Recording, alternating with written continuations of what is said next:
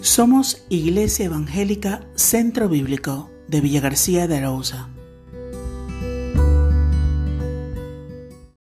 Captando la atención.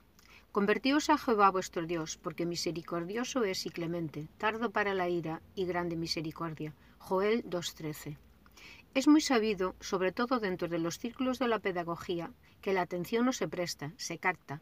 Es decir, no podemos presuponer la atención de un auditorio, sino que hay que conseguirla para poder dejar las enseñanzas.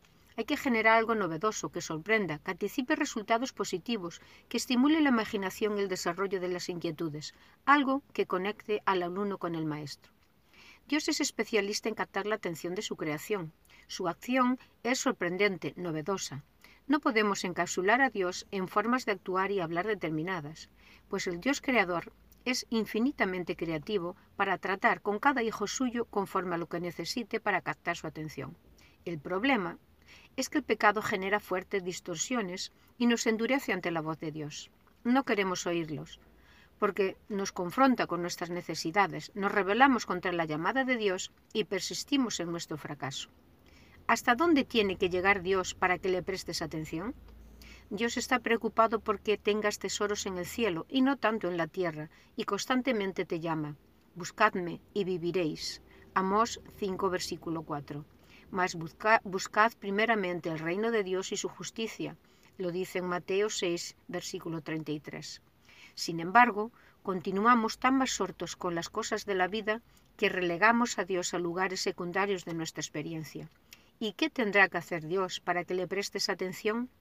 A Abraham tuvo que sacarle de su tierra Nur y trasladarle a otras tierras. Quizás Dios te saca de tu país para que escuches su voz. A Moisés, con 80 años, tiene que retarle en su, en su, jubilación detrás de las ovejas y moverle a empresas grandes que aún tenía que desempeñar. Quizás Dios tiene que decirte que la vida cristiana siempre tiene retos que alcanzar. A Gedeón, un ángel tuvo que retarle, a Jonás tuvo que ser llevado a las entrañas de un comprez para que prestase atención a Dios y el llamado que tenía que atender. Dios te busca de forma constante.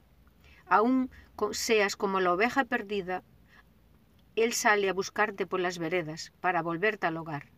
Dios te mira, aunque como zaqueo la multitud te frene. Él te presta atención.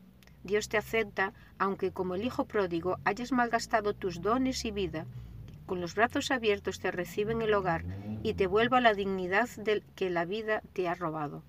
Por ello, el mensaje constante de la Biblia es vuélvete a Dios.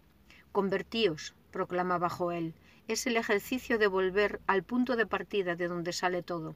Si continúas tu vida sin atender a, a, la voz de Dios, escucharás la misma voz que Adán y Eva escucharon tras su pecado, y echar a Dios de sus vidas hasta que vuelvas a la tierra, porque de ella fuiste tomado, pues polvo eres, y al polvo volverás. Génesis 3, versículo 19.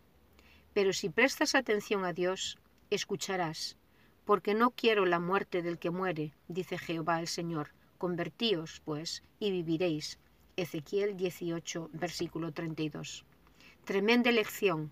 Presta atención a la vida que aboca la muerte, o presta atención a Dios para tenerla viva. ¿Quién está captando tu atención?